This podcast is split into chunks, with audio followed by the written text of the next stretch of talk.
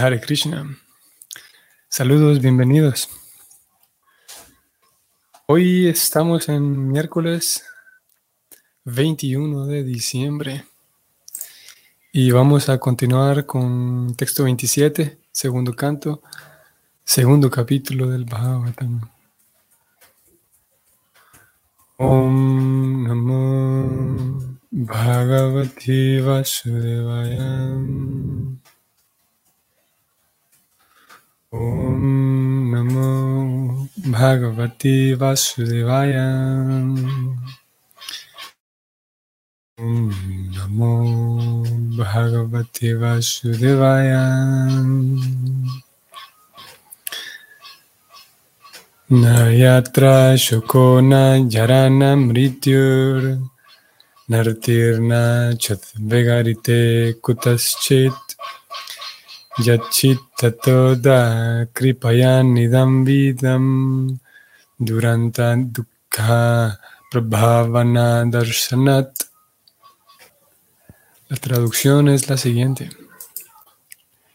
En ese planeta de Satya Loka no hay aflicción, ni vejez, ni muerte. Ahí no hay dolor de ninguna especie y por lo tanto no hay ansiedades, salvo que a veces Debido a la conciencia, hay un sentimiento de compasión por aquellos que ignoran el proceso del servicio devocional y que están sometidos a insuperables desdichas en el mundo material. Vamos a ver el comentario de Prabhupada que dice así. Los hombres necios de temperamento materialista no sacan provecho del conocimiento autorizado que viene en sucesión. El conocimiento védico es autorizado y no se adquiere mediante el experimento, sino mediante las declaraciones auténticas de las escrituras védicas explicadas por autoridades genuinas. Uno no puede entender las declaraciones védicas por el simple hecho de convertirse en un erudito. Hay que acudir a la verdadera autoridad que ha recibido el conocimiento védico a través de la sucesión discipular, como se explica claramente en la Bhagavad Gita 4.2. El Señor Krishna afirma que el sistema de conocimiento tal como se explica en la Gita, se explicó al Dios del Sol y el conocimiento descendió por sucesión discipular del Dios del Sol a su hijo Manu y de Manu al rey Ixbaku, el antepasado del señor Ramachandra.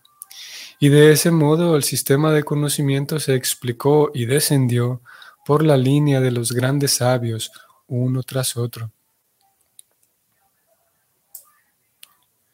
Pero en el transcurso del tiempo la sucesión autorizada se rompió y por lo tanto, tan solo para restablecer el verdadero espíritu del conocimiento, el Señor le explicó de nuevo el mismo conocimiento a Arjuna, quien era un candidato genuino para entenderlo, debido a que era un devoto puro del Señor.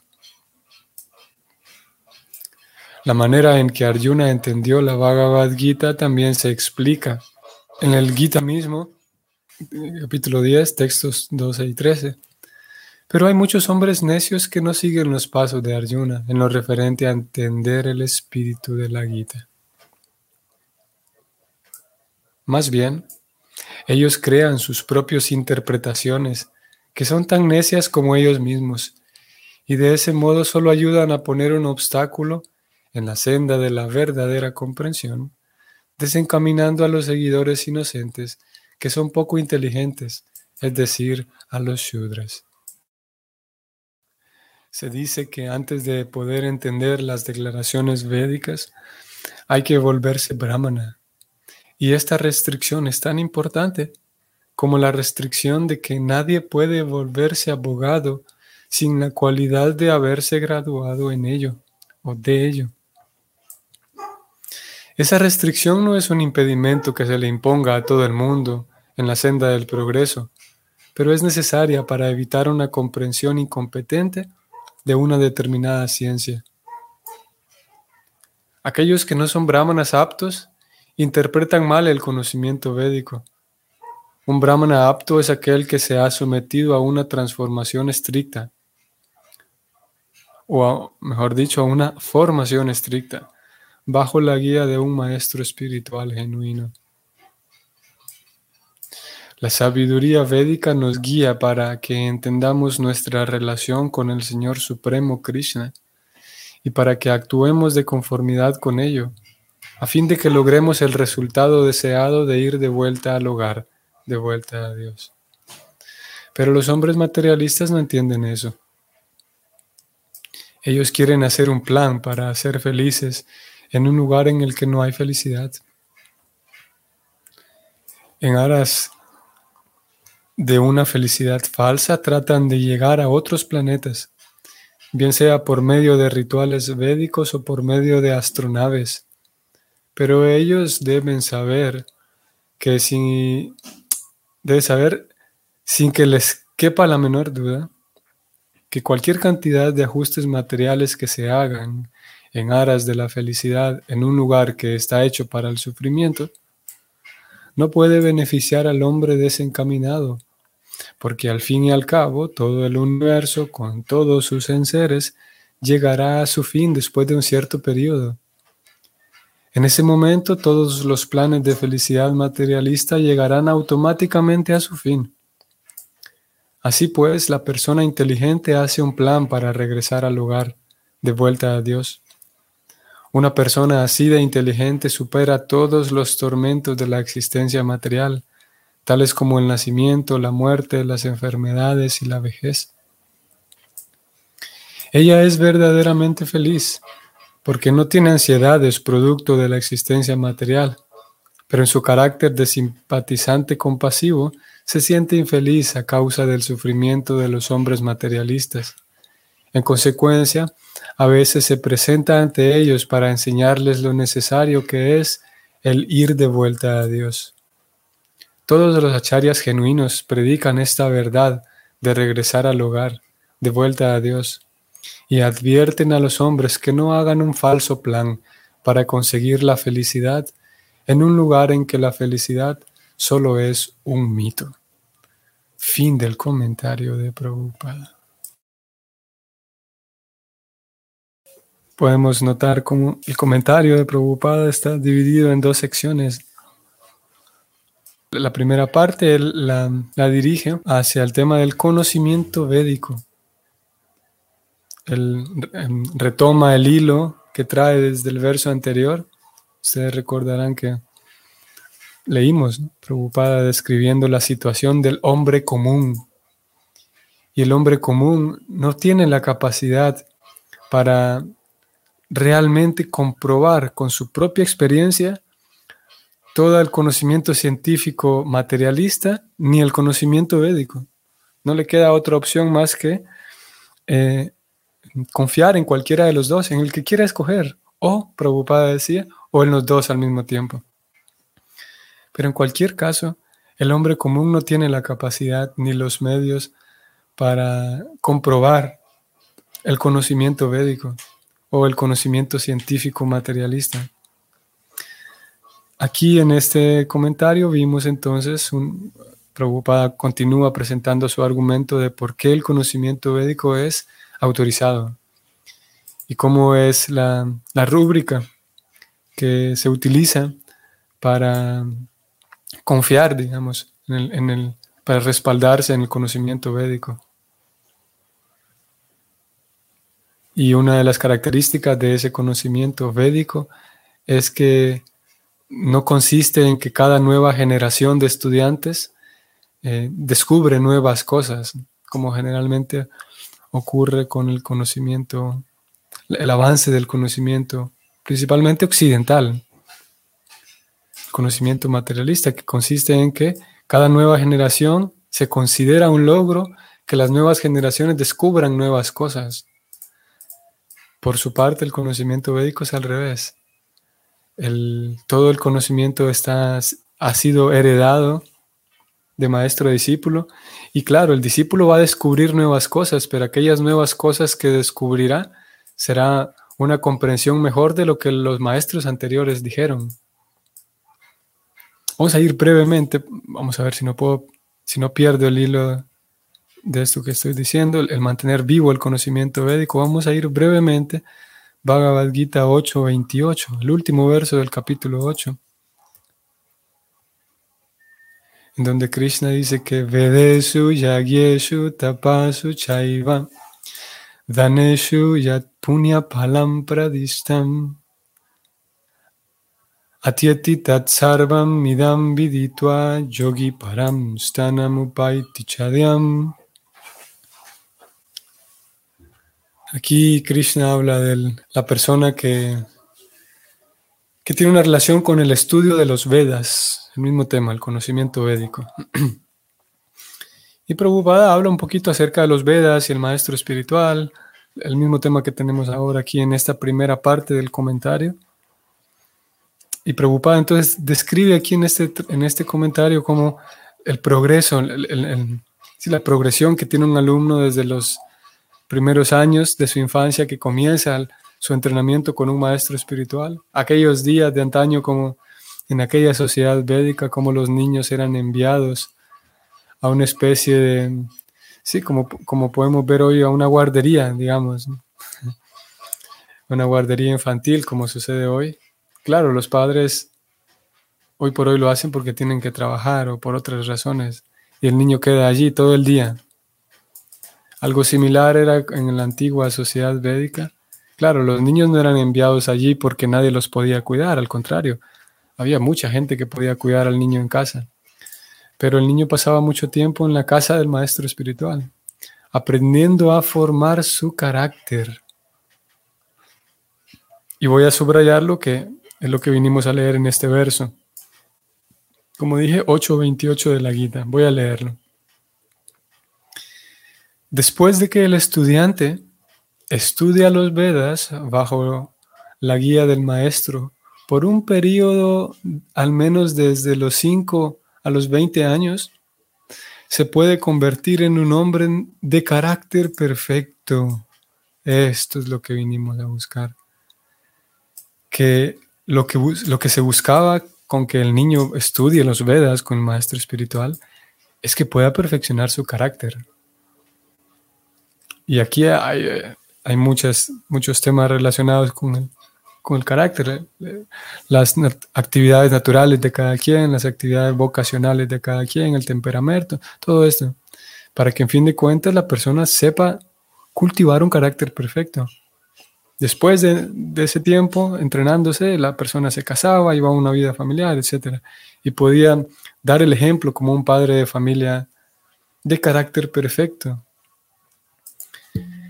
Y ese era lo que, ese era, sí, lo que buscaba el estudio de los Vedas en, el niño.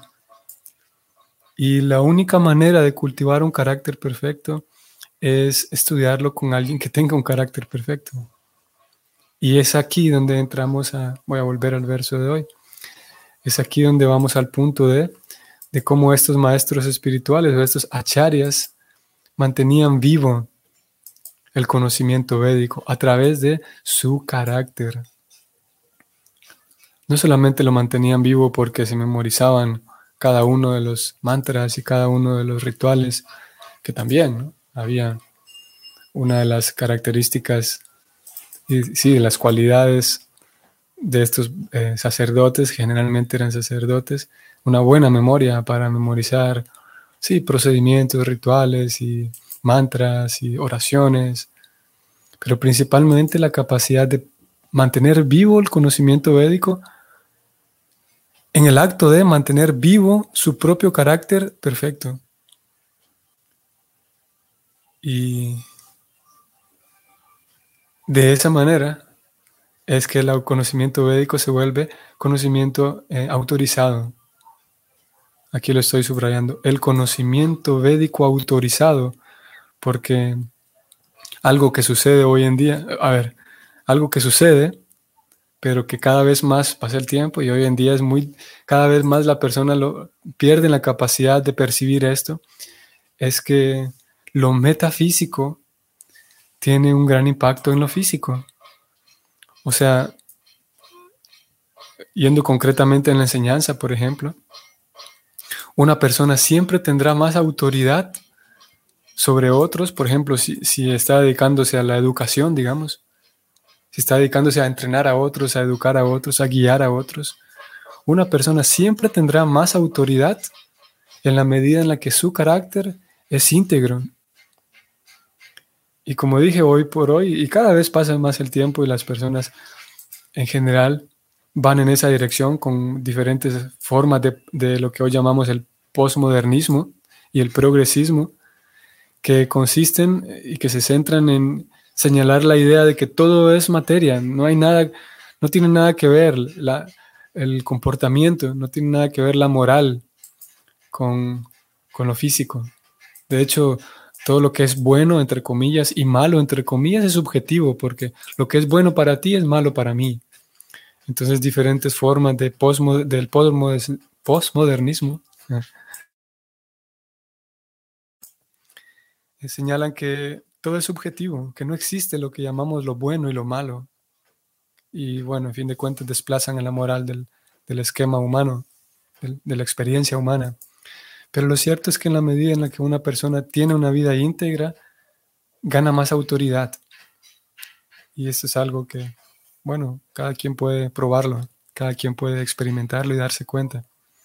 Y en el caso de las personas que mantenían vivo el conocimiento védico, como acabamos de decir, eran personas muy autorizadas, por lo mismo que acabamos de decir, por su comportamiento, por su carácter perfecto, y eso lo vuelve, uno, al poder entrar en contacto con una persona que tiene un carácter íntegro, uno rápidamente se puede percatar de que puedo confiar en esa persona. Es una de las cualidades de una persona que tiene un carácter perfecto.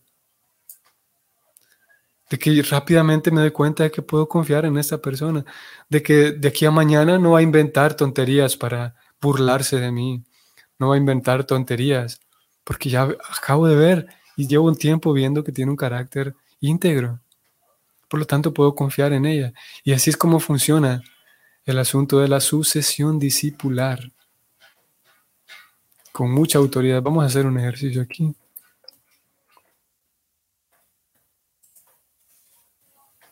Preocupada aquí en este verso ha hablado en seis ocasiones. Vamos a ver, uno, dos, tres, cuatro, cinco. En cinco ocasiones ha señalado y ha usado este adjetivo aquí, autorizado, refiriéndose a que esta es una sucesión autorizada, de que ellos tienen autoridad, de que es un conocimiento autorizado. Y lo que pasa es que para, para poder percibir, cuando yo tenga enfrente a una persona que tiene un comportamiento, un carácter perfecto, un carácter refinado, para yo poder percibirlo necesito un poco de sensibilidad en mi apreciación. Porque una persona así, así bruta, digamos, una persona demasiado burda y gruesa, no se percatará de que enfrente tengo aquí un caballero, una dama. Pero si yo como observador, como estudiante, tengo un poco de sensibilidad, un poco de apreciación, soy un poco observador, eso se requiere, entonces voy a darme cuenta de que sí, aquí enfrente tengo a alguien que no es ordinario. Por esa razón aquí preocupada ha incluido también el hecho de que se requiere que uno sea un candidato genuino. Porque claro, uno pudiera tener enfrente a un maestro, un acharya, con un carácter perfecto. Pero se requiere que uno sea un, un candidato genuino. Ciertas características que un candidato genuino también debe presentar. Y una de ellas es esta, la capacidad de, percibir con, mi, con mi análisis, con mi propia capacidad de, análisis, la, forma de actuar de esta persona que tengo enfrente. Y claro, hay otras, otras cualidades aquí en el candidato genuino. Lo cierto es que ambos, tanto el maestro genuino como el candidato genuino, se vuelven dos dos piezas importantes para que se transmita ese conocimiento. El candidato genuino se sentirá inspirado por el, carácter perfecto del maestro y también deseará cultivar un carácter perfecto. De esa manera la nueva generación mantiene vivo también el conocimiento védico, porque el nuevo candidato eh, se enciende en ella también la llama, el deseo de cultivar un carácter perfecto, porque encuentra satisfacción en ello, porque se da cuenta de que, de que realmente vale la pena, se da cuenta de que es muy satisfactorio hacerlo, se da cuenta de que no es una cosa imposible cultivar un carácter perfecto. Y de esa forma el conocimiento védico se mantiene vivo y autorizado.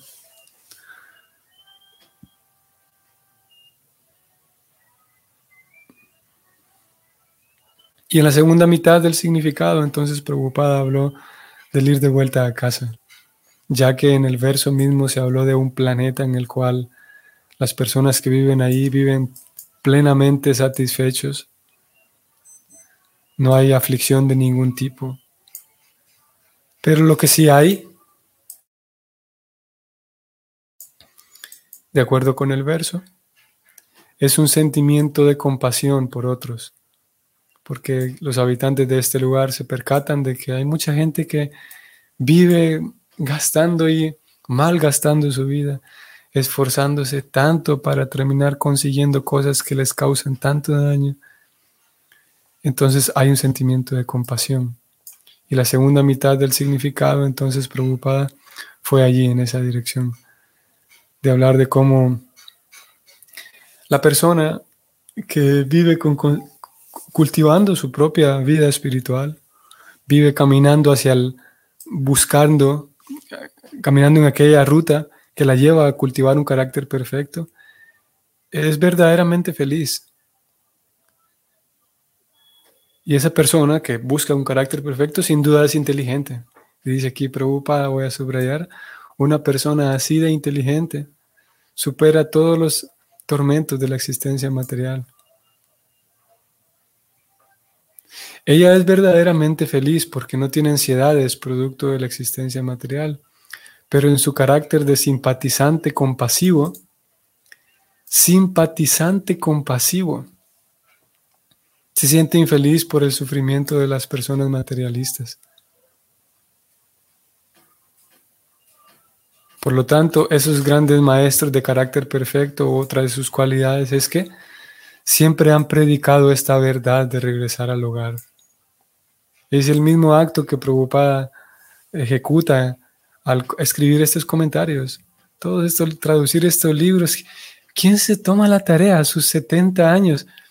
Si, si analizamos eh, así brevemente la vida de aquellas personas que han llegado a los 70, nadie quiere, como, como se diría popularmente, nadie quiere eh, em, molestarse con ponerse a ayudar a otros y, por fin denme un chance ahora que llegué a viejo de llevar una vida feliz y cómoda. Pero aquí encontramos a un acharya que está describiendo una característica de todos los acharyas, pero que él mismo entra en esta descripción. ¿Y cuál es esa descripción? De que esos grandes acharyas, que son personas realmente compasivas, simpatizantes compasivos son esos acharyas. Ellos predican esta verdad de regresar al, hogar, de vuelta a Dios, porque saben que las personas en general lo necesitan.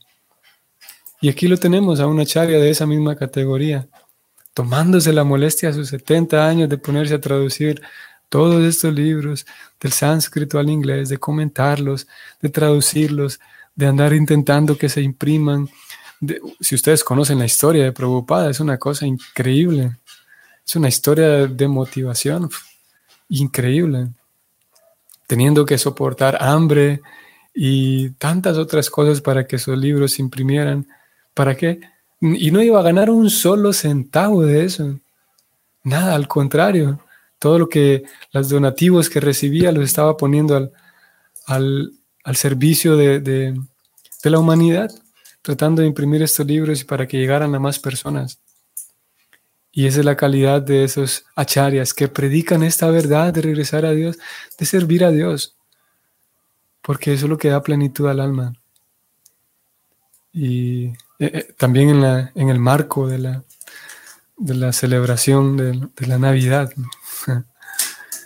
que, claro, muchas personas no tienen en cuenta que,